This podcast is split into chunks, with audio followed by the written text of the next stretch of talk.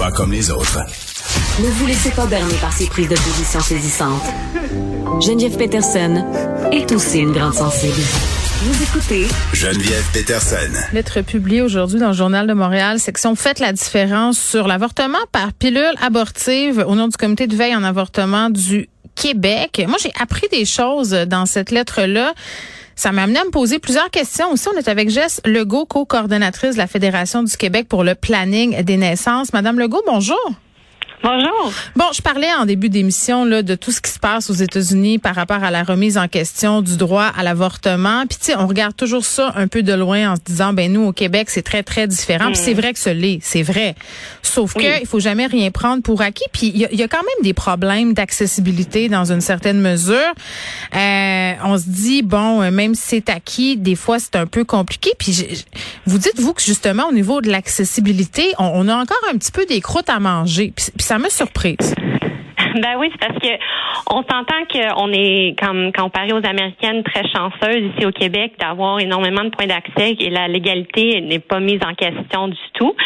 Euh, par contre, c'est pas du tout égal à travers la province. On a des régions, on a trois régions qui ont seulement un point de service pour toute la région au complet. Donc, on a des personnes qui vont se retrouver à faire plusieurs heures de route.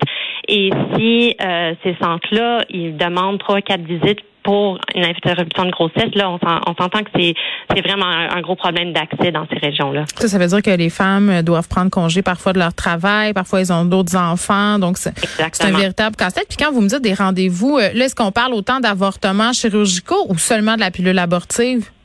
Les deux. Les deux. Ça, dépend vraiment par point de service le nombre de rendez-vous qui sont nécessaires, mais ça peut aller de un rendez-vous à plusieurs rendez-vous euh, dépendant du centre. Moi, Madame Legault, vous allez peut-être me trouver un peu euh, reculée par le tonnerre, là, mais la pilule, non, mais pour vrai, puis je pense qu'il y a bien des gens qui nous écoutent qui sont à la même place. La pilule abortive, je, je savais pas que c'était si à notre disposition que ça. Moi, dans ma tête, un avortement, là, c'est un avortement chirurgical. C'est peut-être à cause qu'on écoute trop de séries télé ou qu'on voit trop de films, là. non, mais c'est vrai, on n'a pas l'impression qu'on peut avoir accès à ça. Puis au Québec, il y a beaucoup de restrictions par rapport à l'avortement par pilule abortive.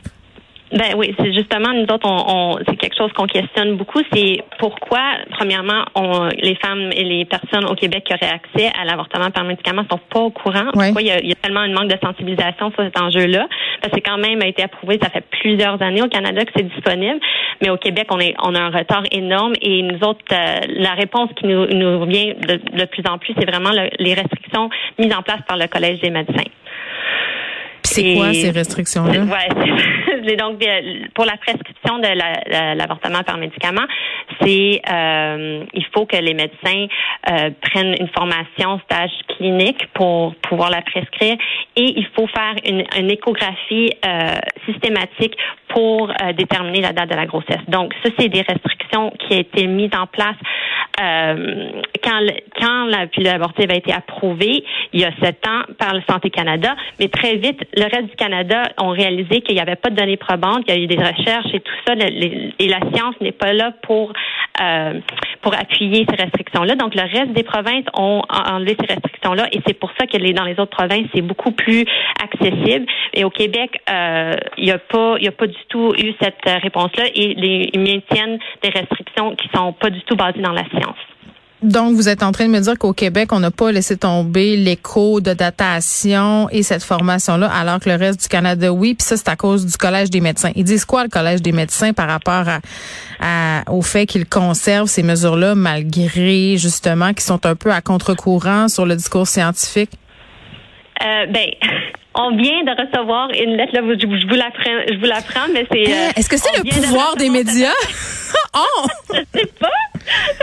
Mais ils, sont ils, nous, nous, disent qu'ils sont en étude de la question et ils apprécient beaucoup qu'on ait euh, amené ça à leur attention. Ah ben oui. Euh, ils doivent être vraiment euh, contents. Ils ont dû faire une grande fête là, ce matin euh, au Collège des médecins là, pour, pour célébrer le fait d'être sur le spot dans le Journal de Montréal. J'en doute pas. une seconde. Oui, oui, oui. Mais, c'est, mais ça fait longtemps qu'ils ont, qu'on leur apporte cette question-là et que bon, ben, il, y a, il, y a plusieurs, il y a plusieurs médecins qui, qui, qui qui ben, qui font des recherches là-dessus Mm. puis ils disent pourquoi parce que si on, on, on se dit que dans un, un centre de service d'avortement ou une clinique privée ou quelque chose qui donne des avortements puis il y a des délais de quatre semaines imagine si les médecins de famille qui étaient intéressés étaient capables de, de soulager cet achalandage là pour que les délais pour les personnes qui les femmes qui veulent avoir le choix entre les méthodes puissent à, à vraiment avoir le choix puis il n'y a Mm. pas ces délais énormes là nous autres on veut vraiment dé- débloquer des services pour que le choix soit plus large et plus disponible à tout le monde. Oui, puis quand on parle de mesures facilitatives puis du fait que ça soit accessible, ben ça, à mon sens, à moi, c'est vraiment quelque chose qui vient limiter le droit des femmes à avoir recours au type d'avortement qu'elles désirent. Puis